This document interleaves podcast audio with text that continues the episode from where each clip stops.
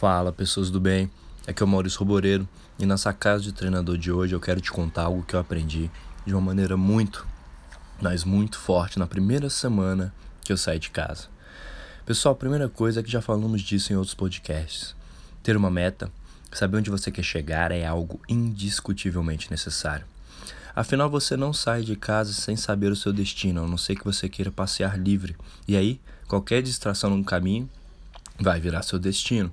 Então, se você não tem uma meta, o que acontece na sua vida pode te levar para vários outros caminhos que podem até ser bons também. Mas quando você sabe exatamente o que quer, aí você luta até contra o que aparece te atrapalhando.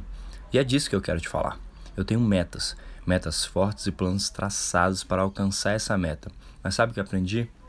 É que nem sempre as coisas vão acontecer exatamente como você planejou. Você está pensando, óbvio, né, Marício? Mas eu enfatizo. É óbvio, mas isso derruba 99% das pessoas, eu posso te garantir. Quando você encontra seu primeiro obstáculo, 90% das pessoas caem. E no segundo obstáculo, os outros 9%.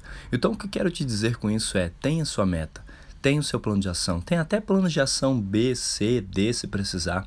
Mas lembre-se de que os erros, as coisas que vão querer te afastar de alcançar o que você quer, vão acontecer o tempo todo.